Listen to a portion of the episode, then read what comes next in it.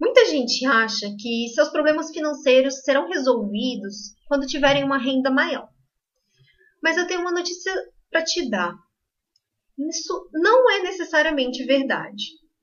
Se você tem dificuldade de ganhar mais, se o dinheiro entra e sai da sua vida e você nem vê aonde que ele vai parar, hoje você vai entender o porquê. Esse é o podcast Investidor de Jaleco e nós vamos falar como ter uma relação saudável e de abundância com o dinheiro. Com certeza você deve conhecer alguém. Pode ser até um famoso na TV, alguém que não seja muito próximo, que ganha muito dinheiro, que tem tudo, mas no fim das contas está endividado, infeliz, depressivo ou que até cometeu suicídio. Tem muita história dessa por aí, né? Ter muito dinheiro não é a solução para os seus problemas financeiros, familiares ou emocionais. Não é mesmo, tá? Saber lidar corretamente com o dinheiro pode ser a resposta. Eu vou contar para vocês uma coisa que eu ouvi de uma amiga minha. É, ela me contou essa história de uma amiga do trabalho dela, uma funcionária pública do judiciário, que é um, um órgão que paga muito bem. E a renda dela era de mais ou menos 24 mil pelo cargo que essa minha amiga me falou.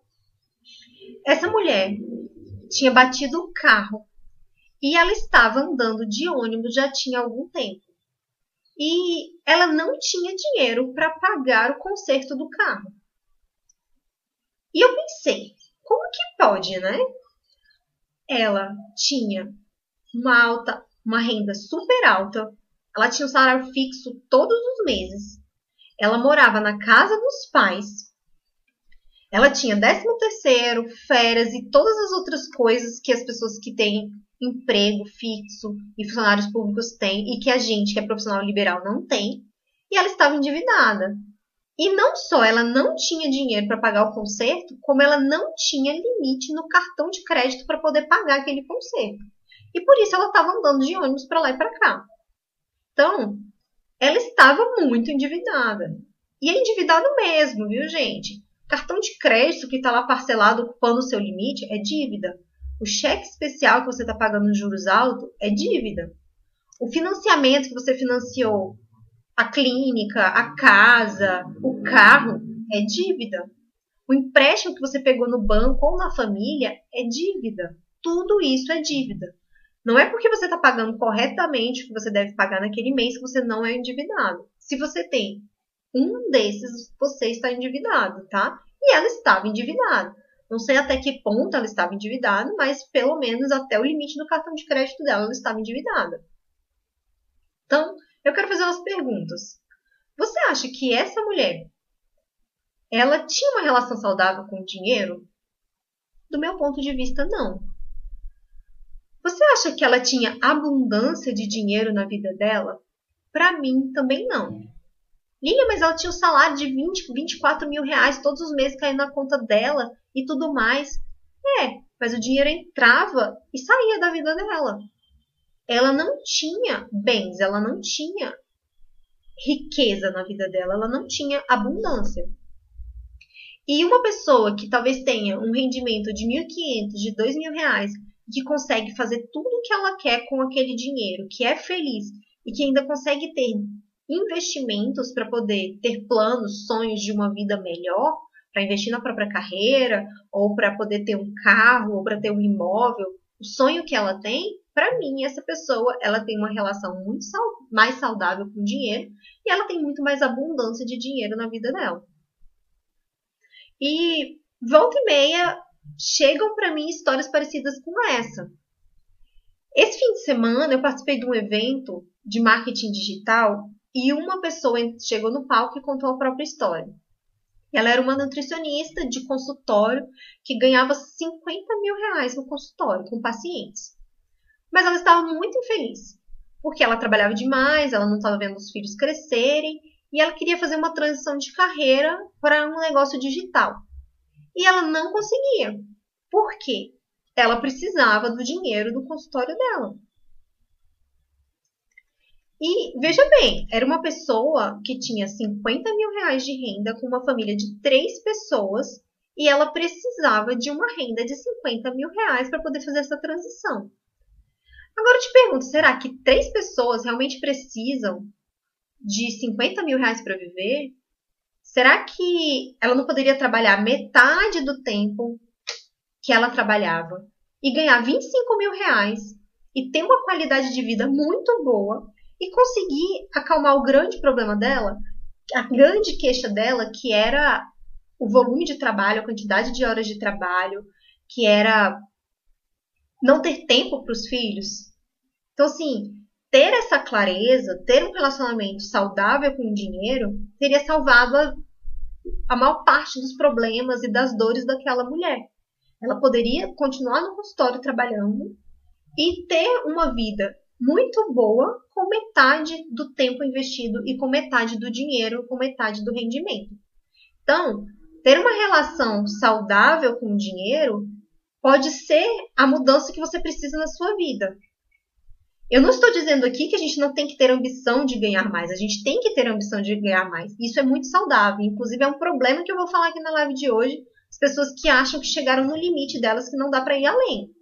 Mas, se o que você quer não é ter mais dinheiro, se o que você quer é ter mais tempo, ter uma relação saudável com o dinheiro pode ser a ferramenta que vai resolver a sua queixa, tá? E assim, eu, hoje eu sei explicar por que, que coisas assim acontecem. É, não importa se a pessoa é assalariada e ganha um salário mínimo, dois salários mínimos, três salários mínimos. Se é um profissional liberal que ganha 5, 6, 7, 50 mil reais. Se é um funcionário público que recebe o salário certinho ali todos os meses. Ou se é um grande empresário que faz fortunas todos os meses. É, todos nós precisamos ter uma relação saudável com o dinheiro. E para mim, o que é ter essa relação saudável? É saber que o dinheiro ela é uma ferramenta e ela não é um fim. É saber que o dinheiro ele não é um adjetivo, é um substantivo. O dinheiro não te muda, ele não muda as outras pessoas. Ele pode até trazer para fora o que aquela pessoa é. Então, uma pessoa muito caridosa, quando tem muito dinheiro, ela vai poder fazer muito mais caridade. Uma pessoa mal, má, que tem sede de poder, com dinheiro ela vai ter mais poder e ela vai ser pior, né? Então o dinheiro tem essa capacidade, mas ele não vai te transformar numa pessoa ruim só porque você tem dinheiro. E também precisa entender que comprar e gastar e ter coisas e ter tudo, ter o que a, os sonhos, todos os sonhos de consumo não vão resolver os seus problemas, não vão te trazer mais felicidade. Porque o que você precisa é ter consciência das coisas mais importantes que o dinheiro pode comprar na sua vida. E ter consciência daquelas coisas que você compra, mas que não são tão importantes assim para você. E de onde que vem tudo isso? É, todos esses, esses conceitos. O maior problema que é gerado vem a partir dos preconceitos financeiros. Então, nos nossos anos formativos, nós absorvemos informações internalizamos de forma muito fácil. É por isso que nós aprendemos tanto no início da nossa vida. Então a gente aprende a andar, a gente aprende a falar, a gente aprende a exigir as coisas, a gente aprende tudo nesses primeiros anos da nossa vida, ali até os 10 anos. E a nossa família é responsável pela maior parte dessa informação que a gente absorve. Então são coisas que você vê, coisas que você ouve, coisas que você vive, e tudo isso vai balizar a forma como você lida com o dinheiro. E eu fico imaginando como o que, que gerou na cabeça, nesse conhecimento, das crianças que tiveram esses anos formativos nas épocas de hiperinflação aqui no Brasil, em que o dinheiro era recebido num dia e nesse mesmo dia, ou no máximo no dia seguinte, você tinha que ir no mercado e gastar todo o dinheiro, não podia sobrar nada, porque você sabia que no dia seguinte você não ia conseguir comprar a mesma coisa, porque no dia seguinte o preço ia ser trocado, né? Então você recebe o dinheiro e gasta o mais rápido possível. Você recebe o dinheiro e gasta o mais rápido possível. E assim, eu peguei uma parte dessa fase da hiperinflação, mas foi muito pouco, eu não me lembro. E eu só lembro da época em que teve uma troca de moeda, eu nem sei qual que saiu e qual que entrou. Então eu acho que isso não me afetou. Mas talvez as pessoas um pouco mais velhas que eu tenham vivido isso de forma muito é, ativa. né, tenham percebido isso, que o valor do dinheiro se acaba, né? Então, o dinheiro entra, dinheiro sai. E aí, talvez isso tenha criado um, uma atitude em relação ao dinheiro que vai causar esse problema. O dinheiro entra, o dinheiro tem que sair. O que eu comecei no início do mês, ele tem que acabar logo, porque meu dinheiro não vai ter valor, né? Ou então de pessoas que cresceram em famílias falando frases do tipo: gente rica é snob, é, meu patrão só quer me explorar, dinheiro é fonte de todo mal.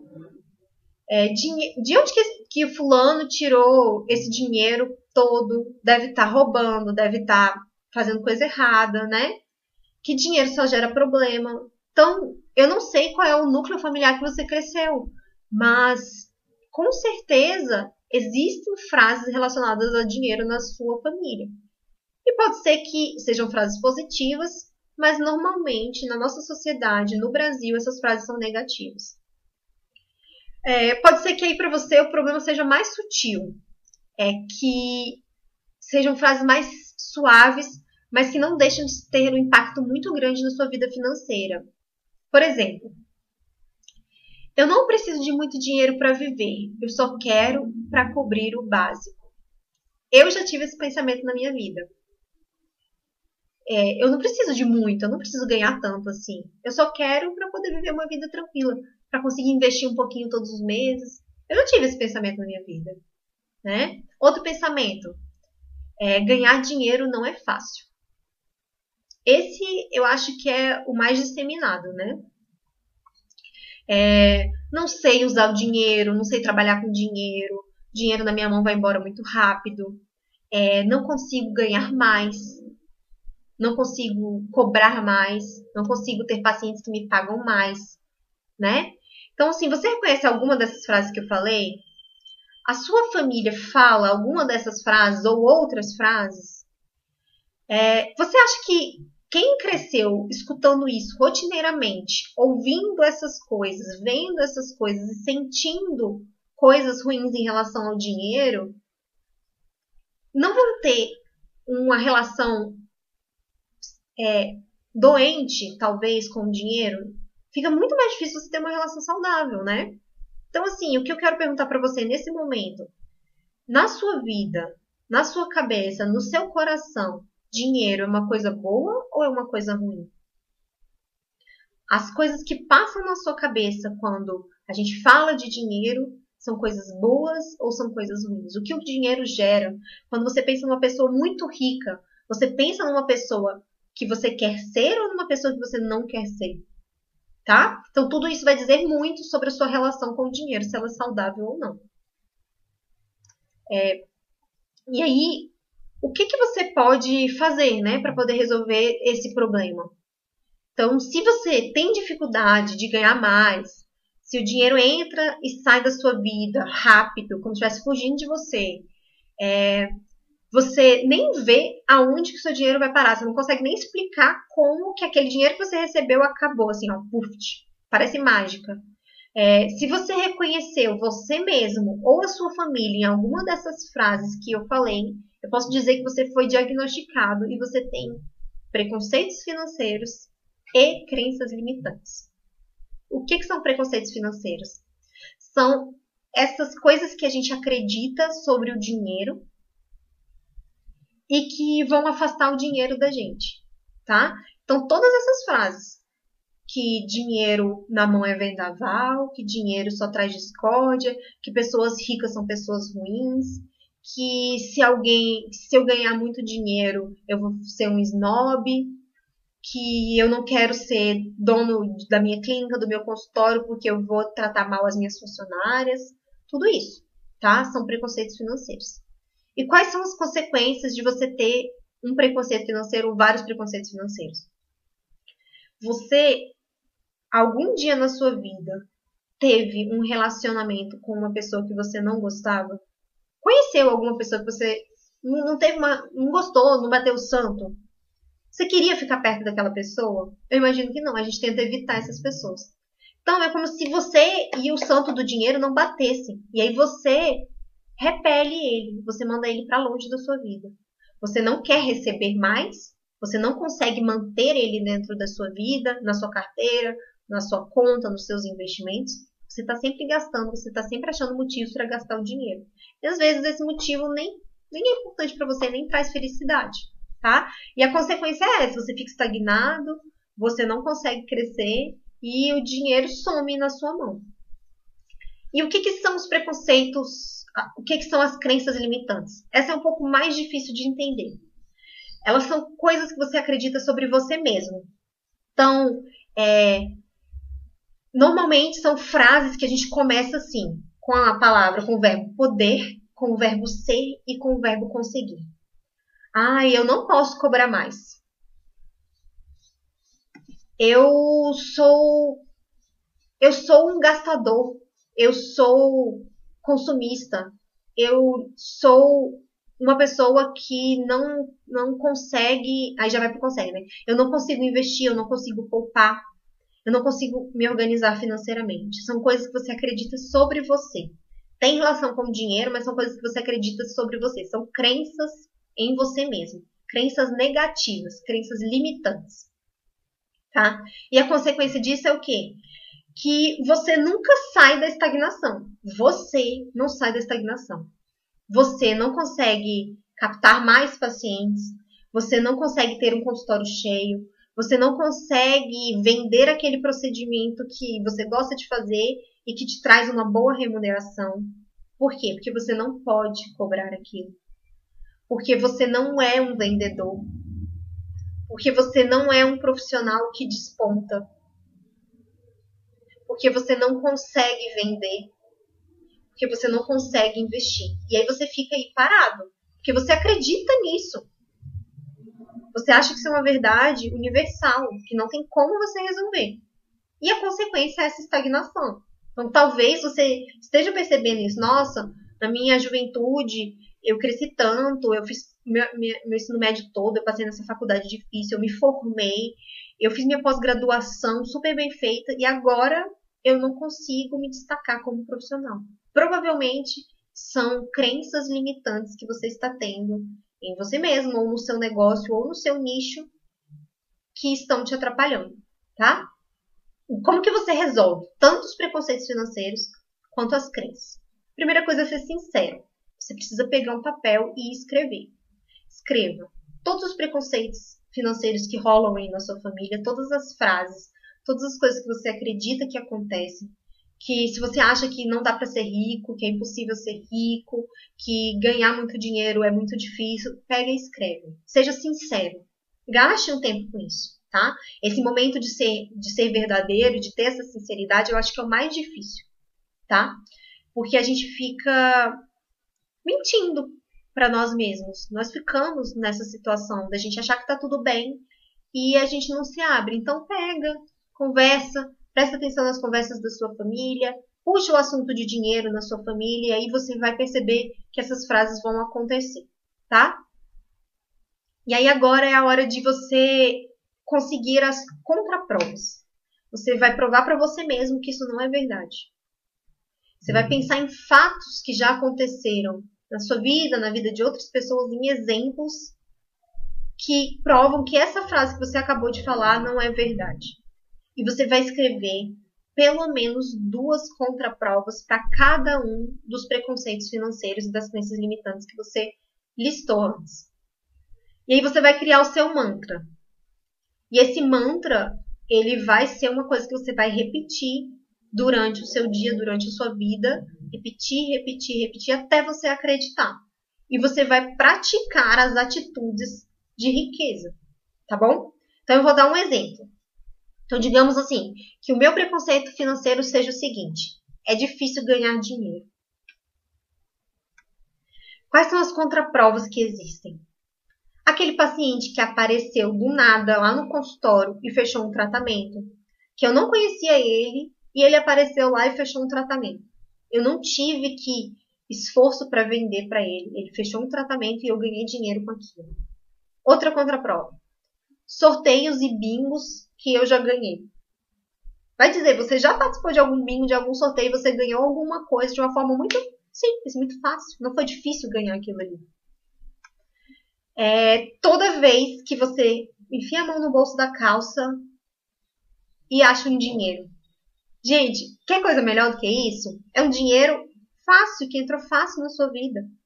Né? É uma contraprova. Não é tão difícil assim ganhar dinheiro, né? E que é outra que é melhor ainda, os juros que caem na conta todos os meses das pessoas que investem. Quer dinheiro mais fácil que isso? Você pegou um pouco do seu dinheiro que você ia gastar com besteira e comprou um fundo imobiliário. No mês seguinte vai entrar um pouquinho de dinheiro na sua conta. No mês seguinte, tá? Então, você vai criar as suas contraprovas para cada um dos seus preconceitos. Aí você vai fazer um mantra. Eu faço dinheiro, eu produzo dinheiro, o dinheiro vem em abundância na minha vida. Não é difícil ganhar dinheiro. Você vai repetir o seu mantra quantas vezes você precisar. Todas as vezes que vierem pensamentos limitantes, você troca ele pelo seu mantra de crescimento, tá? E você vai praticar. Então, por exemplo, para esse exemplo, que a pessoa que acha que é difícil ganhar dinheiro, como que ela pratica? Se alguém te der algo, não negue.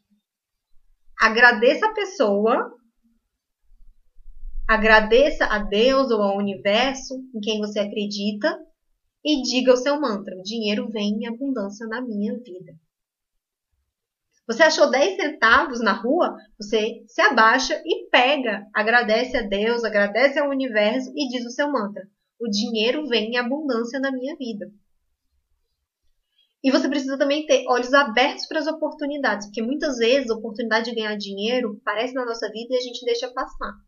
Às vezes é um curso, às vezes é uma pessoa que está tentando te dar uma informação, que está tentando te ajudar, e você não deixa a pessoa ajudar. Você fica com reticências. Às vezes é uma oportunidade de trabalho, às vezes é um, um estágio, né? Que alguém está querendo te dar um estágio para você aprender uma coisa nova e você não quer, tá? Então, é, pense nisso, abre os seus olhos. Passe a se apresentar para as pessoas explicando a sua profissão e o seu diferencial. Quer um exemplo? Vou explicar como que eu me apresento.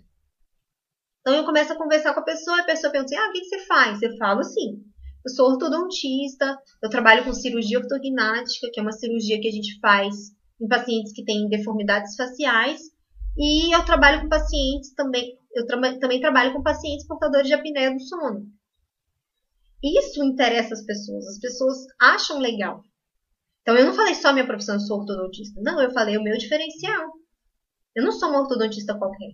Eu trabalho com uma cirurgia da face e eu trabalho com pacientes portadores de apneia.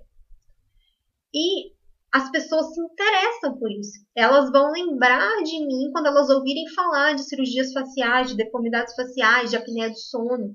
Né? Muitas vezes, essas pessoas perguntam meu Instagram para poder seguir meu Instagram tá? Então, mude isso. Isso é uma coisa que eu mudei muito recentemente, eu não fazia isso. Muito recentemente eu passei a fazer isso. E por que, que eu mudei minha postura? Porque eu consegui enxergar o que, que me motivava no meu trabalho. E hoje é com muito orgulho que eu falo isso. Porque eu sei que ao falar isso, talvez ele, ela tenha um irmão, talvez ela tenha um pai, talvez ela tenha um tio e que eu possa salvar a vida daquela pessoa. Então, não estou só vendendo a minha profissão, eu estou talvez salvando a vida de alguém que aquela pessoa ama, tá? E eu quero dar aqui um exercício para vocês, que são duas fases, tá? Que você vai conseguir descobrir se você tem ou não uma relação saudável com o seu dinheiro. Eu quero que você imagine um cenário em que você tem uma renda reduzida pela metade, a sua renda ou a renda da sua família metade da sua renda acabou. Então, se você e seu esposo ganham a mesma coisa, digamos que seu esposo perdeu o emprego ou você não vai conseguir clinicar durante muito tempo. Como você faria para organizar suas finanças? Quais escolhas você faria para manter o seu orçamento redondo sem criar dívidas? O que você faria? Quais são as coisas que você cortaria? Quais são as coisas que você teria que abrir mão? Tá? Isso é um exercício muito legal para a gente fazer, para a gente ter clareza, tá? Eu fiz esse exercício com meu esposo recentemente. E foi muito legal fazer porque a gente percebeu que a gente está muito alinhado. É, nós temos muita clareza do que, é importante para nós como família. E das coisas que não são tão importantes assim, que a gente gosta de ter, que a gente quer manter, mas se tiver que abrir mão, a gente abre. E não teve conflito nisso. É, e a gente tem isso porque a gente já a gente já conversa sobre esse assunto há muito tempo, desde que a gente começou a namorar, a gente conversa sobre dinheiro e a gente já passou por algumas situações que fez a gente ter um conhecimento muito grande sobre nossa relação com o dinheiro. Mas assim, quando a gente começou, não foi fácil. Primeira vez que eu tive que ter uma ação assim, não foi fácil, né? Que foi quando eu perdi 91% da minha renda. Eu tive que cortar praticamente tudo. Eu mantive o obrigatório, algumas contas de casa que eu pagava, o meu esporte e o resto eu cortei para poder adequar a minha renda. Aí depois a minha renda cresceu e aí eu decidi sair da casa da minha mãe e eu tive que fazer de novo. Adequar, porque eu ia ter muito mais custo. Eu ia pagar aluguel, ia pagar condomínio sozinha, todas as contas de casa sozinha. Aí eu tive que fazer isso de novo. Aí a terceira vez foi logo depois. Que logo depois eu descobri que eu estava grávida. E aí o dinheiro que eu tinha ajustado para poder pagar a minha vida de solteira passou a unido com o dinheiro do meu namorado na época, ele tinha que comprar todas as coisas que um bebê novo precisa. Então eu tinha que fazer enxoval, eu tive que comprar móveis é, e pensar em como que eu ia pagar a escola dela daí a uns meses para eu poder voltar a trabalhar, né? E aí a gente teve que reestudar tudo isso, porque tem custos totalmente diferentes, né? E foi a prática no, ao longo dos anos que ensinou a gente e que mostrou que a gente tem uma clareza muito grande nesse momento. E o outro exercício que você também pode fazer, que esse talvez não traga tanta clareza, por isso que eu vou falar ele depois, mas que ele vai te trazer uma noção do que você pensa do dinheiro, é o que você faria se você tivesse o dobro da sua renda de hoje. Você ia investir tudo em qualidade de vida, ia trocar carro, ia trocar de casa, ia mudar de academia, ia fazer um armário totalmente novo, ou você ia tomar a atitude de pegar uma parte desse dinheiro e investir no seu negócio, e investir na sua aposentadoria, investir nos seus longos, nos seus sonhos de longo prazo, tá? Então faça esses dois exercícios, faça a sua listinha, são três, né? Faça a sua listinha é, dos seus preconceitos das suas crenças, faça os, as contraprovas, faça as suas frases, os seus mantras, pratique isso. E aí também faça o que você faria se você tivesse metade da sua renda e o que você faria se você tivesse o dobro da sua renda. Então, é, o principal erro que eu vejo nas pessoas nisso aí é que elas não têm clareza, elas não sabem o que é importante na vida delas. Então, se o importante para você nesse momento é ter mais tempo, tempo e dinheiro são a mesma coisa. Você troca tempo por dinheiro e você troca dinheiro por tempo. Então, se você precisa de mais tempo, tenha uma clareza aí nas suas finanças. Corte o que não é importante. Diminua os seus gastos e você vai poder trabalhar menos e ter mais tempo para você e para sua família. Né? É, e se você acha que o que você ganha é o seu limite, que não dá para você ganhar mais, que você não consegue ganhar mais, esse também é um grande erro porque a gente sempre pode mais. A gente está sempre em evolução, a gente está sempre em crescimento e qualquer habilidade pode ser aprendida, tá? Habilidade de vender, habilidade de fazer marketing, habilidade de ser melhor na nossa profissão, de despontar, de ser um diferente, diferente da média, tá? E não é porque você está com problemas agora que você vai ter que viver com isso para o resto da sua vida. Existe solução. Se você tem dívidas, tem como você resolver. Se você quer mais tempo, tem como você resolver. Se você quer mais reconhecimento na sua carreira, tem como você resolver. E do meu ponto de vista, esses três problemas conseguem ter boa parte deles resolvidos no momento em que você tem uma organização financeira e você entende o que é prioridade para você. A clareza resolve muitos problemas na nossa vida, tá? Obrigada pela atenção. Meu nome é Lilian Fonseca. Eu sou estrategista de finanças pessoais para profissionais da saúde. Se você quer saber mais sobre isso, se você quer mais conteúdos, me siga no Instagram. É o arroba 1 milhão no bolso, com o número 1 mesmo. E esse é o podcast Investidor de Jaleco. Esse foi o episódio número 9 e eu espero vocês na próxima.